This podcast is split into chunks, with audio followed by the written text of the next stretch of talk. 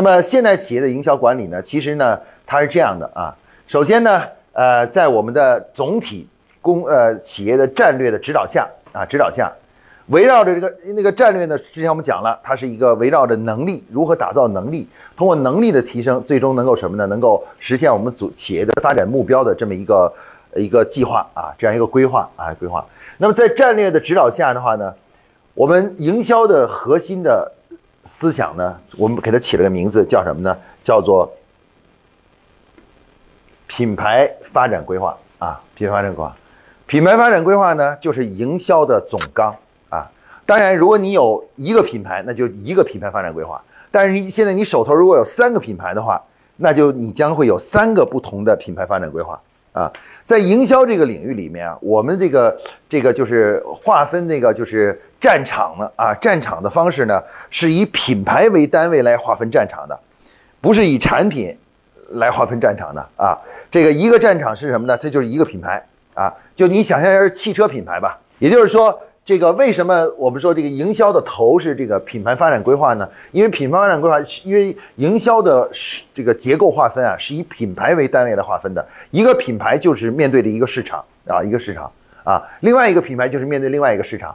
在营销中呢，认为一个品牌就面对着一个战场啊，一个每一个品牌一个战场，哪怕一个企业经营三个品牌，那就代表你在三个战场上。在打仗，你知道吧？在打仗啊！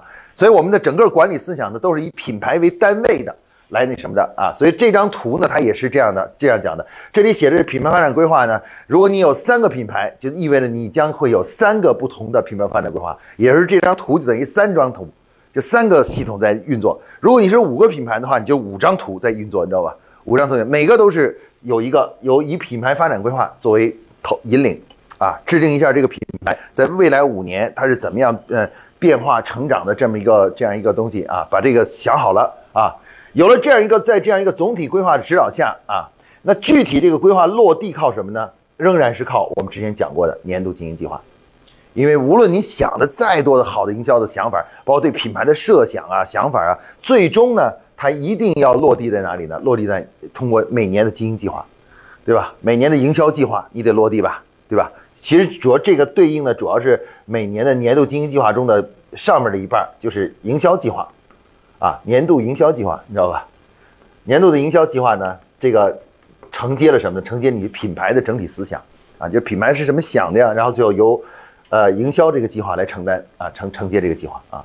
那么这个营销计划呢，最后。这个制定完以后呢，它的向下走下去的话呢，它就会面走向就会主要向三个方面走啊。之前我们已经讲过了，在年度经营计划的制定中已经讲过了。年度经营计划的营销策略呢，有三个方面，也就是我们之前谈的 A、D、P 啊，ADP 啊，ADP，A A 就是宣传啊，品牌宣传，品牌的品牌的宣传；D 呢就是渠道管理啊。A P 呢是什么呢？就是产品管理，啊，产品管理。那我们之前讲 A D P 模型就讲了啊，你不管你怎么折腾，反正这个销售啊就受到这三个的影响，要么呢就是 A，要么就是 D，要么就是 P 啊。不管你这个世界什么宣传方式是是用抖音宣传，还是用这个什么过去像过去用中央电视台宣这个做广告宣传，对吧？还是你在街边拍这个小广告，你知道吧？小广告它都是 A。它只不过都是为了提高你的知名度，都是为了提高你的这个就是呃这个消费者对你的认知，对吧？就是也就是我们的引流啊，你不管，所以这个 ADP 呢实际上是营销的最基底层的逻辑，啊，最最底层的逻辑就是，哎，管你是用什么形式宣传的，对不对？反正最终你做的事情无非要么就是围绕着 A，要么就围绕着 D，要么是围绕着 P。所以说呢，我们的整个营销计划呢，自然就会被分解成三个大的方面啊，大的方面。啊，啊，按照我们之前讲年度计划的时候，我们就知道这三个方面就会诞生三大类的这什么呢项目啊。有的项目呢是为了推广，呃，提提高这个 A，提高客户对于我们的这个品牌的呃认知啊和好感度。有的呢是什么呢？让客方便客户购买啊。你甭管是在线上建网店，你还是线下建店，对吧？你还是用抖音来卖货，总之你则多了一个渠道，就多了一个销售渠道，对不对？销售渠道啊。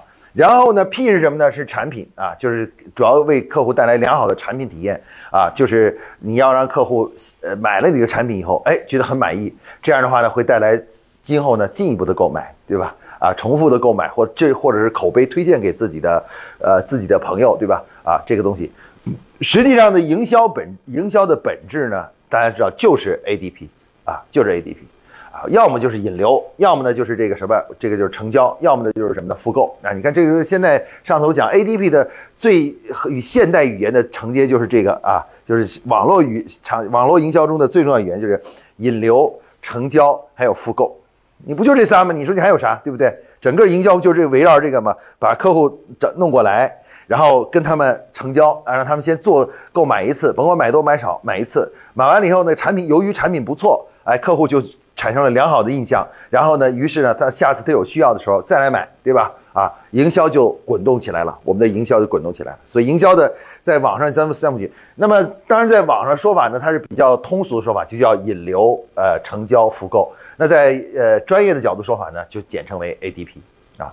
ADP 是 A 呢就是客户对于品牌的体验，D 呢就是客户对于交易的体验，而 P 呢就是产品体验啊。我没有把简称把它称为叫三大体验，你知道吧？三大体验啊。A 呢就是刚才我说的，就是品牌品牌体验。D 呢就是取呃交易体验，就是购物体验或者叫交易体验。然后呢，P 呢就是什么呢？就是产品体验啊。如果你能把这三个体验都做到比你的竞争对手好的话，那你就应该是这个市场上销售最好的那个什么了，最好的企业了啊。呃，大家比如经常谈到说营销价格问题，说哎呀这个价格很重要啊，我要比竞争对手便宜啊，性价就便宜。但实际上价格体现在哪里呢？其实就是产品体验，因为产品体验它不光是指的说这个东西好不好用，你知道吧？而是说，因为消费者花了这么多的代价把这东西买回来了，你知道吧？对吧？它实际上好不好用呢？因为那花的钱呢，影响了他对这个产品的期望值，对吧？期望值。那么你花了很多钱，你期望值就很高；你花了很少钱，你期望值就很低，对不对？所以一个产品消费者满不满意呢？其实很有意思。如果你花的钱很少，同样的东西你会很你很满意，你知道吧？但如果你把钱翻了好几倍的话，你就会变不满意了。所以满意是什么呢？满意就是客户得到的客观的产品的使用的感，那个那个评那个感受与和他这个因价格而产生的期望值之间的一个差差一个一个差值，对吧？就是我我我这个使用完产品，我的那个综合的这个这个感觉啊，和那什么呢？和我你当时卖给我这个价格而产生的一个什么呢？期望值，对吧？理想的期望值，这两个之间的差距啊，如果期望值是大于了我的那个。产品的真实真实的体验的话，那我就是不满意，因为我期望你没达到我的期望，对不对啊？那如果你的真实使用的感觉大于了你的这个期望值的话，哎，客户就感到满意了，对吧？那我们经常说价格为什么会有用呢？其实价格本身啊，它主要是影响了客户对于产品的期望值的问题。就是如果你价格你你把价格提得越来越高的话，那客户期望值就很高。你想让客户满意，就就难度就大增大了，你知道吧？如果你价格便宜的话，往下降的话，比较低的话，低于周边的人的客户的期望值也会降降低，你知道吧？哪怕有时候你产品有缺陷，可能客户还是满意的，你知道吧？仍然是满意的啊，就是这种这种情况啊。那不管怎么说啊，这个营销的三大三大要素就是这个，就是 ADP。所以说，提高业务，呃，提高我们的企业的。产品的销售也好，提高我们的品牌价值也好，从根本上来说，你要做的三大件事、三件事儿，就是要么你就做 A，要么就做 D，要么就做 P，你没有其他选择。换句话说，这个年所谓的年度营销计划，它就是这三个点构成的，不是 A 就是 D 就是 P，你没没有别的选择啊！你要么就是去做 A，要么就做 D，要么做 P。所以说，我们说做营销，做营销无非就是想你是做 A 还是做 D 还是做 P。你 A 要选择，你选择做 A，你怎么做呀？你具体怎么把这个客户的知名度提上去啊？啊，客户的这个这个呃呃评价提上去啊，对吧？啊，客户的印象提上去啊，对吧？啊，怎么样把客户通过这个印象的引导，然后把客户引过来、引流过来，对不对？啊，它就是这样一个主题啊，就这样主题。现在包括比如说谈什么抖音营销啊、直播营销啊，其实无非就是什么呢？就是一个。呃，就是过去就是宣传的方式，也就是说引流的方式，对吧？啊，现在大家都喜欢刷抖音了，所以说抖音这个媒体就成为一个什么呢？呃，相对来说覆盖率比较高、到达率比较高的一种媒体了，你知道吧？媒体了。所以说，大家现在其实跟当年那个中央电视台一样，那时候中在那个没有网络的时候，中央电视台中央电视台覆盖率很高很高。那时候中央电视台放一个剧的时候，就万人空巷，你知道吧？然后所有大家都躲在家里头看那个电视剧，你知道吧？看那个电视剧，那当然你宣传效果好了，你在那啪一投一个广告，马上全中国人民全知道了，对不对？现在中国人民不看中央电视台了，基本不怎么看了，看什么呢？开始看抖音了。抖音现转化成今天的中央电视台，对吧？中央电视台了，那个那个，那那那那你宣传的形式你改变了，因为消费者习惯改变了，媒体习惯改变了，对吧？就是这样的啊。那不管怎么说啊，大家记住了，ADP 是什么呢？就是这个营销的最底层的逻辑啊，底层逻辑。不管这个时代如何的变化，不管这个时代变化，不管这个时代的科技怎么样的变化，但是 ADP 永远是营销的最根本的逻辑。也就是说，呃，你要。给客户如何思考，如何给客户带来良好的品牌体验、良好的交易体验和良好的这个呃产品体验，就这三个体验啊，三大体验。那任何的营销的手段和方法，说最近流行的一种什么方法，无非就是说啊，针对的 A，我们的过去的做法过时了，那么我们现在选一个新做法，你知道吧？来提高 A，你知道吧？但是它的本质仍然是在提高 A，要么就提高 D，要么就提高 P，对吧？那这个我们又把它称为叫底层逻辑啊，马斯克给他来了，就马斯克提出了一个类似这个底层逻辑，叫做第一性原理啊，就是说叫第一性原，什么叫就是最本质的东西，第一性原理就是最本质的东西，你知道吧？别被那个就是花里胡哨的东西给搞花眼了，看透这个事物的本质。任何营销，你不管你这个营销是啥东西，到最后你无非你要不是做 A，要么是做 D，要么做 P，就这三个方向，你知道吧？朝这方向做去了。所以这个模型中，大家可以看到，无论你的年度计划是什么，那最后落地呢，一定是落地为要么是 A 类的一些动、一些行为、一些项目，要么就是 D 类的，要么呢就是 P 类的，就这三种类型啊类型。那么这个这三种类型的呃这个就是工作呢，其实呢就是呃，如果我们看一下啊，如果看一下这个的话，它里面呢有一些这个最重要的、有代表性的或者叫做比较通用的一些做法啊，比如像 A 的管理呢。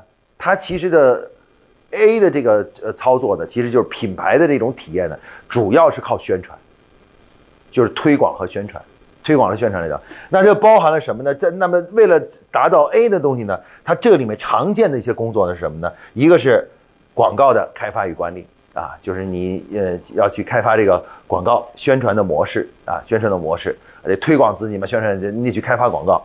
第二呢就是什么呢？就是媒体。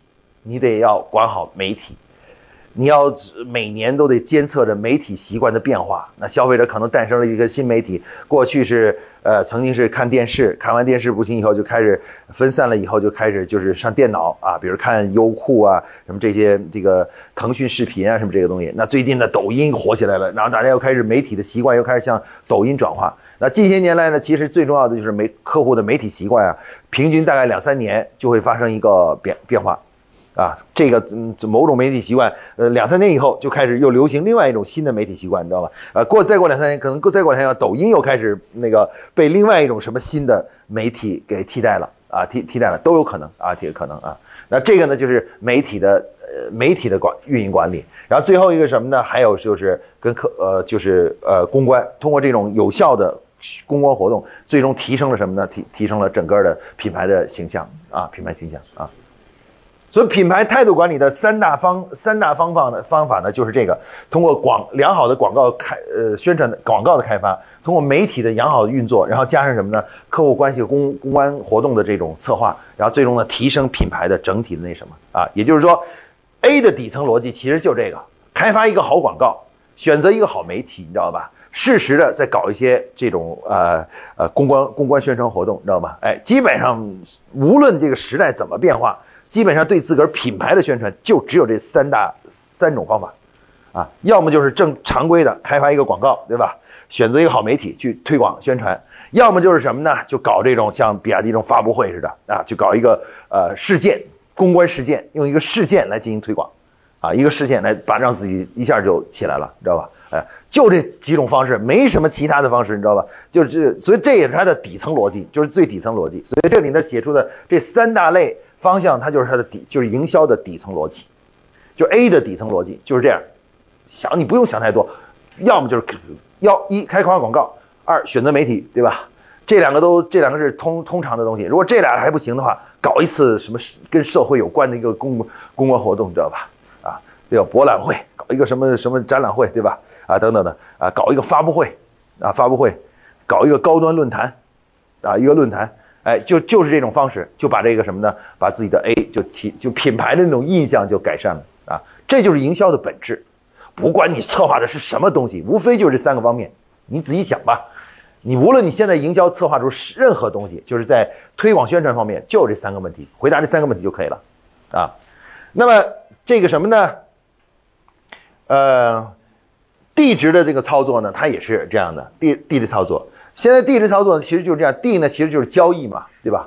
交易呢，它是最大要解决的问题呢，就是地域问题，因为你给客户提供这种交易体验的话呢。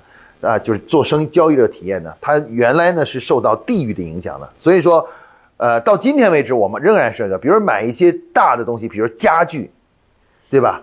消费者还是不习惯什么呢？就是在网上买，比如你现在家里买一套红木家具，难道你真的在网上去买吗？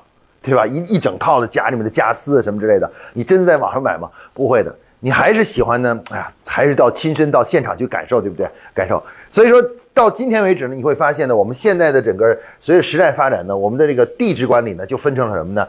一个是传统的分级分经销商代理商的这个运营模式，对吧？啊，模式。要么呢就是什么呢？要么呢就是跳过经销商代理商，利用网上啊，如果你东西比较小。可以在网上销售的话，那你就会跳过经经销商代理商。当然，现在网上未来也也也难跳过经销商代理商了。很多企业现在自己经营网店没有经验，你知道吧？最后结果就是什么呢？在网上找一个叫做网店的代理商和经销商，知道吧？他就是专门呃擅长这干这个。你把产品扔给他，你知道吧？他就帮助你做好这个做一个页面呀，这页面管理啊什么之类的，就他就全帮你了。你给他钱。那他他就帮你做，其实就这就又成又诞生了我们现在说叫做线上渠道代理商，你知道吧？线上渠道代理商的这样一个新概念又出来了，你知道吧？啊，那不管怎么说吧，这基本上这个地址的管理就是什么呢？地址管理呢就是呃，要么呢就是呃这个什么啊精分销啊精分销，要么呢就是终端啊就是终端的运营啊，终端运营啊线上终端线下终呃终端。其实我们这个上次已经讲过了，这个地址呢，它的基本的，待会儿明天我们也会仔细讲的，就是呃 CTR 啊，要么终端管理，要么就是代理代理商的这个这个管理，你知道吧？啊，基本上是这样，因为给客户带来一个良好的交易体验，那靠的是什么呢？靠的就是当客户做生意的做买的时候，呃，准备付钱买的时候，对吧？整个过程要是让客户非常的满意，你知道吧？啊，对吧？啊，你如果客户嗯买起来很方呃那个买麻烦，然后或者是做的过做的过程中很多问题都很难回答，包括这个你的物流很慢，你知道吗？很慢。前几天我买了一个的东西，就是在北京买了一个东西，在京东上，然后这次就是对我对京东的印象，下单下了四五单，其中有三单全部都最后都是将近一个月都没有发货。人老实说发了，已经发了，就是没有发货，最后我就把它都退回去了，全都退了，你知道吧？像这种呢，就给我带来了很不好的交易体验，你知道吧？交易体验，那这个问题呢，其实就是靠什么呢？要么就是靠你靠你的渠道去解决，要么就靠你的终端管理解决。反正总之，我我的体验不好，你知道吧？体验不好啊，本来一直体验挺好的，所以渠道管理呢，它也有它的本质啊。这个在明天的话呢，我们在这里呢会做详细的介绍啊。好，我们再来看看产品的这个部分啊，产品这个部分啊，这个。呃，就是 P 值的管理。那 P 值管理的本质是什么呢？其实我们现在发现，P 值管就是关于产品管理啊，其实很也也很简单啊。一个是什么呢？一个就是，呃，这是具体的要做的动作。其实 P 值管理的理论呢，就是关于产品管理的。有的同学之前也听过我讲的产品管理，它主要是四个部分啊。一个是什么呢？一个是呃需求研究啊，需求的研研究啊。第二个是什么呢？产品的规划，产品发展，产品的规划，啊，第三个是什么呢？第三个就是新品上市，上市，然后最后一个呢就是产品的生命周期管理，啊，也就是下就是清理吧，有些旧产品要不断清理，就这么一个过程。实际上，产品管理的四部曲，一二三四，就是四，就就这四个动作。啊，就这四个动作：管理、了解客户的需求，做好产品的计划，发展就是开发的计划，然后按计划呢不断的推出新品，推出新品。然后呢，每年的话呢，对原现在的整个产品序列呢，进行一次什么呢？进行一次整理，整理把那些已经过期的、过时的、就不太好卖的，或者没什么利润的，呃，定位不清楚的，或者是功能有问题的，把它全部清除掉，就是给它下架，全部下架，知道吧？基本上产品管理的四大四大个动作就是这个啊，四种动作就是这个啊。那么，那么这里面的最重要的要这个去呃，就是每年的工作中要最重要做的，其实就是这两个。一个是新品上市，一个是产品生命周期管理，因为这是两个具体的执行动作。大家看到前面需求研究、产品规划，那它实际上是一种策划的工作，你知道吧？策划的工作，但真正就是说要执行的工作，其实就这个和这个。所以产品管理，大家可以看到，产品管理概括起来其实就是两大动作，一个就是上新品，另外一个就是什么呢？对老品进行那个什么，呃，进行淘汰和呃升级。啊，就这两件事儿啊，产品怎么能获得客户的满意呢？你看汽车企业，它对产品它能做什么？无非就是上新品，对吧？呃，对老品呢进行升级，或者是干脆上一个崭新的产品，对不对？是吧？然后呢，每年呢对现有产品进行一个盘点，看哪个东西不赚钱什么之类的，把它叭一刀给它砍掉，不干了，你知道吗？不做了，你知道对不对？啊啊，始终保保持那什么，哪怕你如果是开一个餐馆的，你也是这样的，不断上新菜，对吧？上新菜。原来是就这几几几道菜，最近你又开发了几道新菜上来，对不对啊？然后呢，这个，然后呢，每年的每年甚至每半年呢，对现有的老菜做一个盘点，有些菜客户点的很少，而评价也不好，你知道吗？就怎么样从菜单里把它就弄掉了，不再不再做这个菜了，你知道吧？对吧？哎，其实这就是产品管理。你说产品管理在做什么？它就是这个管理。但前期有两个重要的工作，一个就是需求研究，一个产品规划，因为这是你产品管理。这重要的思考，如果你没有这个，你这后面俩工作做不好。在这里呢，所描述的就是指出了说，年度计划你出来以后，到产品这里，它的动作基本上就是围绕着上新品，对老品进行整理，就这两件事儿啊。你说你是产品管理，你说这个产品经理的话，你你不要想太多，你就去那什么就行了，你就去拼命的去这个就是思考上什么新品，今年要上上几轮新品，对吧？就完事儿了。啊，现在现在什么手机呀、汽车呀？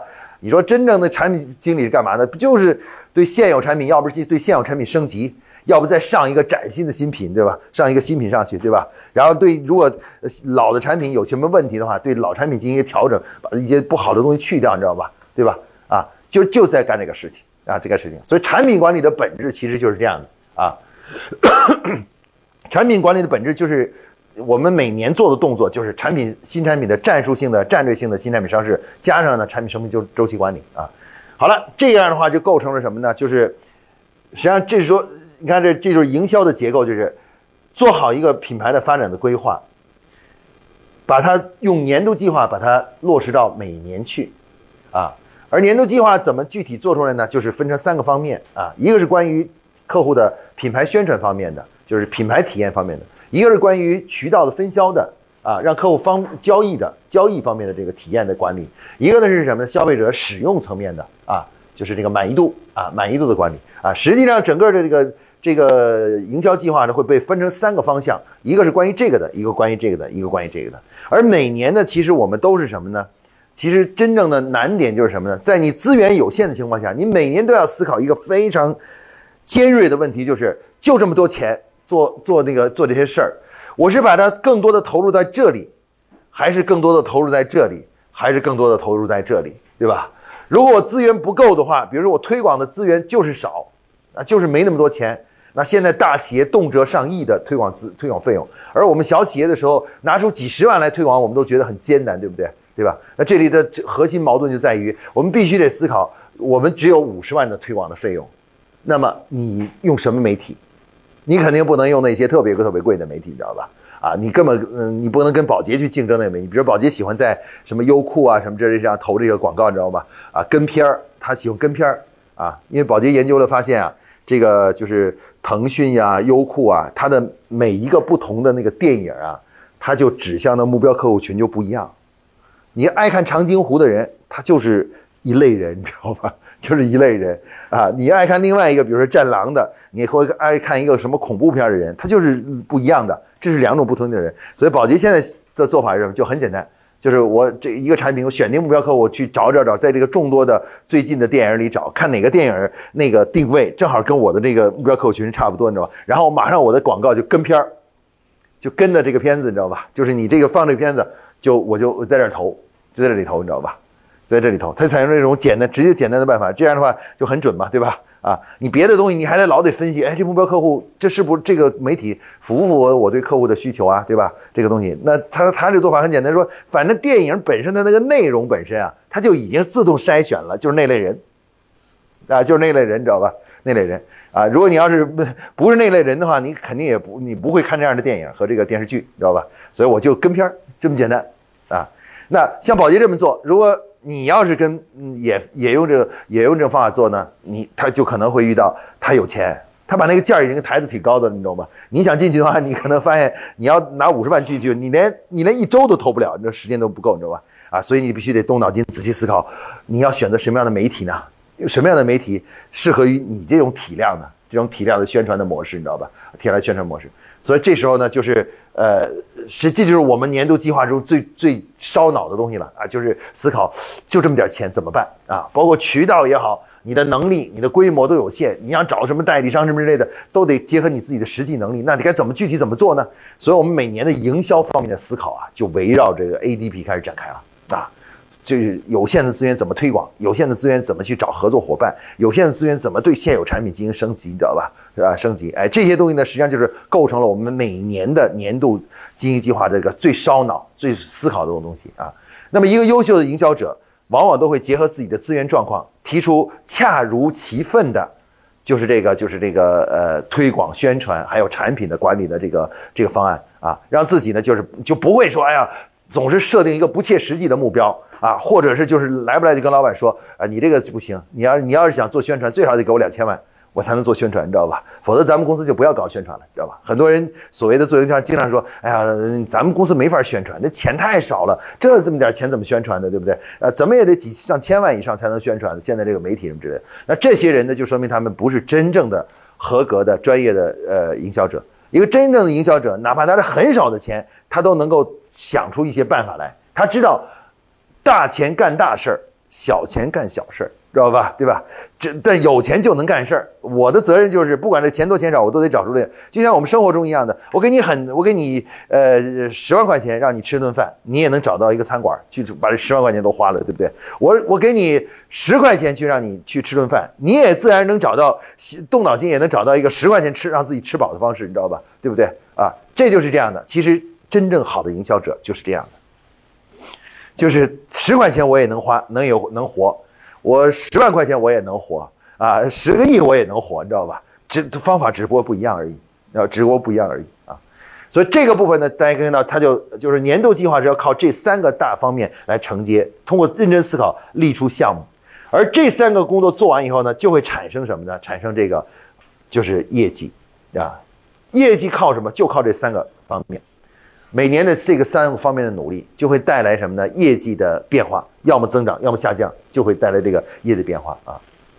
而这个业绩本身呢，它就会影响到什么呢？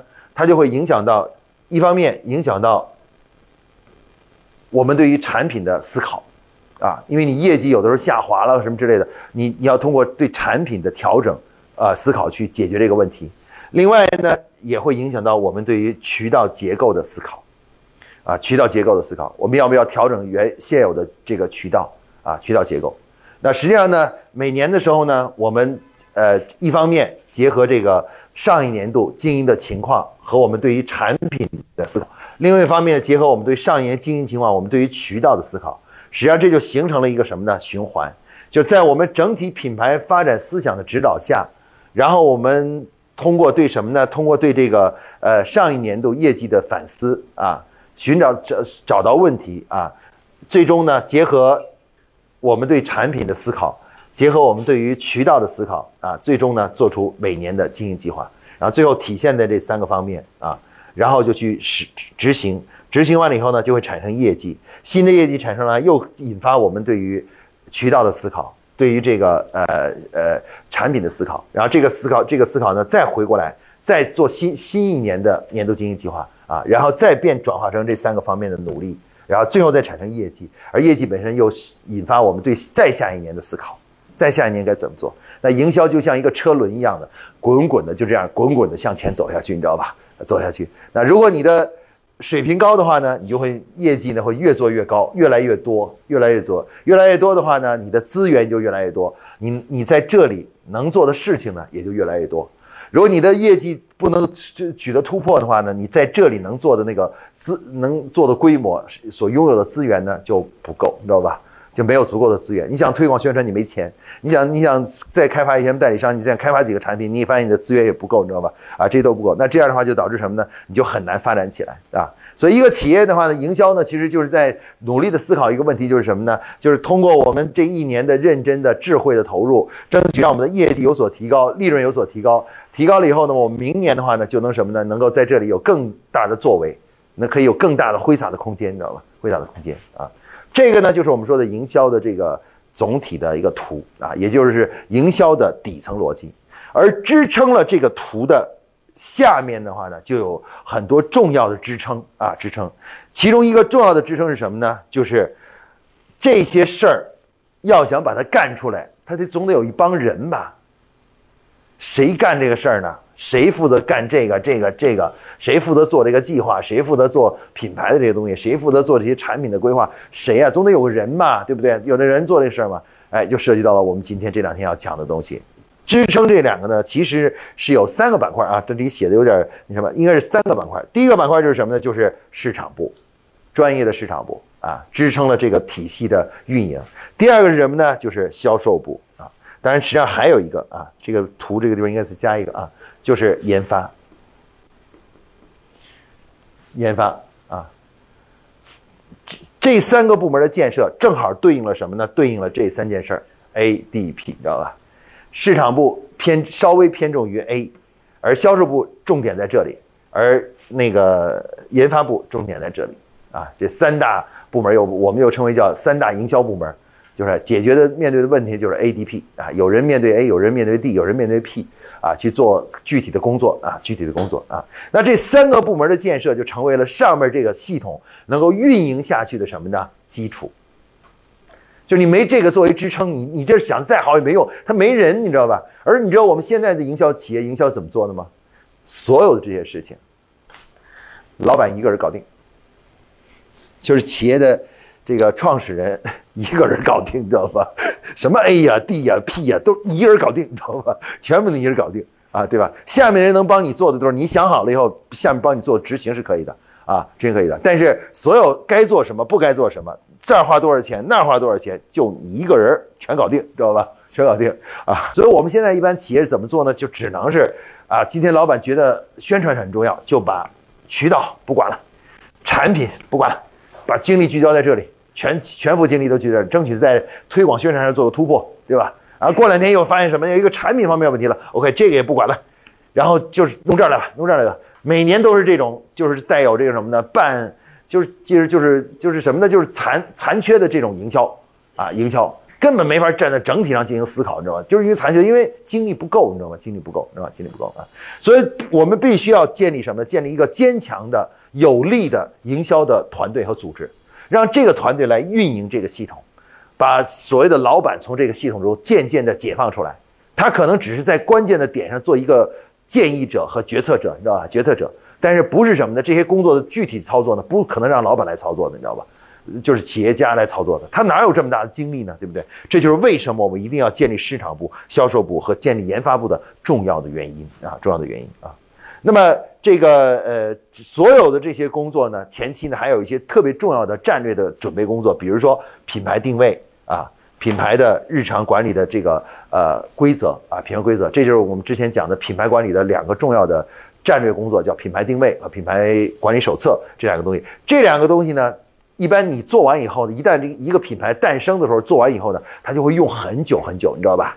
你品牌定位你不能随便改的，你一旦定位在这里，你对吧？你就不能够说一下子我把它就过两过了一年一年以后，我又把它改成另外一种定位了，这肯定不行的。你要么就要么就不要做，要做你就一直做到底，你就这样。所以这两这些工作呢，都是什么？都是一些特别重要的基础工作啊。所有放在下面作为基础的这个东西，意思就是说，你只要建好了的话，弄好了的话，呃，它就基本就定了啊，就是那样了。然后呢，上面这个呢是以年为单位，一年一个周期，一年一个周期的。下面这个东西呢，就是你把它打好了以后，你就 OK 了，你就就放那儿就行了。然后呢，就不用每年都折腾了。这这两项工作不用每年折腾，一旦做好了啊，而上面这个工作呢是就是没完没了，就是。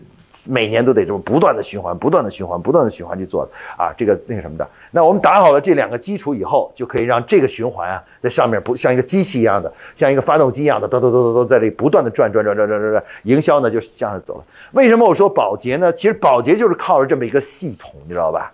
它这个这里呢都很都做好准备，这个部门建构建非常的完整，非常的完整，功能也非常齐呃非常齐全，然后它就可以让上面营销这个工作呀。就自是像一台机器一样的，就是永远在这里转，哒哒哒哒哒在这里转，你知道吧？不管你这个外面环境怎么变，反正它都这台机器都会自动的找到，哎，看哪个媒体好，它就用这个媒体，就抛弃这个媒体，你知道吧？啊，然后哪个那个，比如说渠道好，它就用这个渠道，然后把旧的渠道呃抛弃掉，你知道吧？抛弃掉。然后哪个产品过时了，它把它去掉。呃，最近流行什么产品，把它推上去，你知道吧？啊，实际上这台机这台机器就自动会在市场上像一个。无人的侦察机一样在侦察着哪个地方，呃，是一个机会，哪个地方是那什么啊？市场机会，哪个地方是一个呃，可能已经过时了，已经落落落伍了啊？他在不断的思考这个问题啊，就这台机器就是一个智能的一个对市场进行智能化的扫描、选择、思考、调整的这么一个东西，知道吧？一个东西啊。而我们现在要打造的什么呢？就打造的就是这样一台，要打造一个智能的营销体系。就它自动就会在这里市场上扫描来扫描去，看你这个机会有什么机会啊，有什么东西啊，对吧？这个哪个地方应该改进啊？哪个地方已经作用很小了？哪个地方这个应该调整了？有什么新的东西值得学习啊？什么之类的啊？实际上就是在这扫描。其实之所以宝洁经过一百八十五年还能保持着这种优秀的表现，一个企业的表现，就是因为它的它不是靠某一个人来去扫描市场和管理市场，而是靠这样一个体系和机制在。管理着对市场的营销的策略，你知道吧？啊，这个策略啊，它自动就是在那里自动监控、自动扫描、自动监控、自动扫描、自动调整，你知道吧？调整的这样一个东西啊。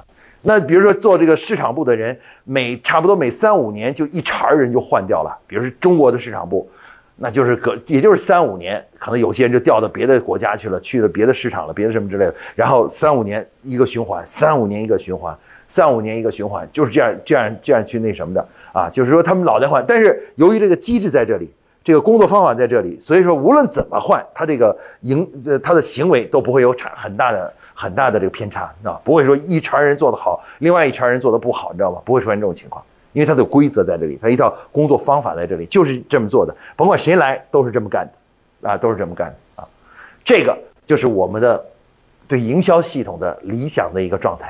啊就是形成营销也形成自动化，对吧？科学化、自动化的这样一种管理方式啊，管理方式。